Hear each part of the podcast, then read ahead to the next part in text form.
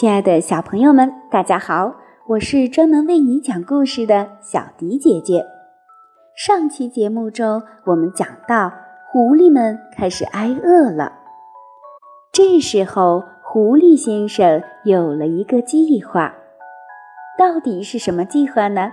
欢迎小朋友们收听《了不起的狐狸爸爸》第九章：狐狸先生有一个计划。这种坚守的游戏持续了三天三夜。狐狸不吃饭不喝水能活多长时间？伯吉斯在第三天的时候问道。现在用不了多长时间了，比恩对他说：“他很快就会饿得跑出来的，他一定会出来的。”比恩说的对。下面地道里的狐狸们的确快要慢慢的饿死了。要是咱们能喝上一小口水就好了，一个小狐狸说道。“哦，爸爸，你不能做点什么吗？爸爸，咱们不能猛的一下冲出去吗？那样咱们还有一点机会，不是吗？”根本没有机会。狐狸先生厉声说道：“我是不会让你们到上面去面对那些枪的，我宁可让你们待在下面平静的死去。”狐狸先生已经好长时间不说话了，他两眼紧闭，蹲在那里一动不动，甚至没听见别的狐狸在说些什么。狐狸太太知道。他正在竭尽全力、绞尽脑汁地思索着出去的办法。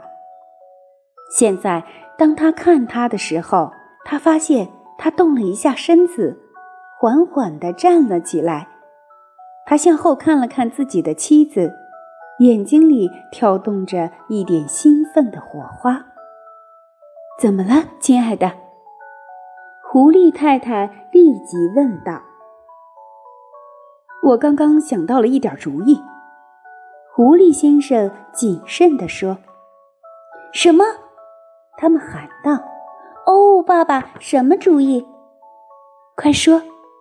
狐狸太太说：“快告诉我们。”嗯，狐狸先生说道，然后便停下来叹了口气，伤心地摇了摇头。他又蹲了下来。那办法不好。他说：“那终归还是不行。为什么不行，爸爸？因为，那就是说，咱们还要继续挖洞，而咱们已经三天三夜没吃东西了，谁也没有足够的力气干下去了。我们能行，爸爸！”小狐狸们叫着跳起来，跑到他们父亲的跟前。“我们能干，我们能不能行？您就瞧着吧。”你也能行的。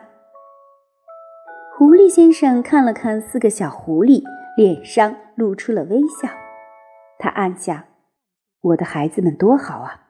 他们快要饿死了，三天来他们一口水都没喝，但他们仍然没有垮下来。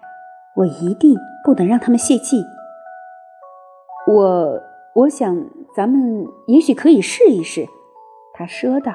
“快说吧，爸爸。”说说你想让我们干什么？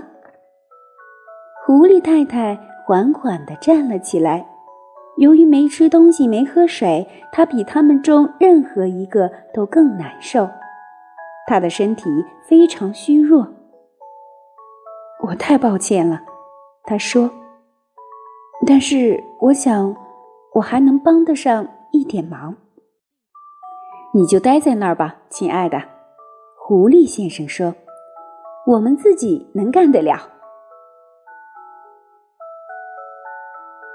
亲爱的小朋友们，这就是小迪姐姐为你讲述的《了不起的狐狸爸爸》第九章。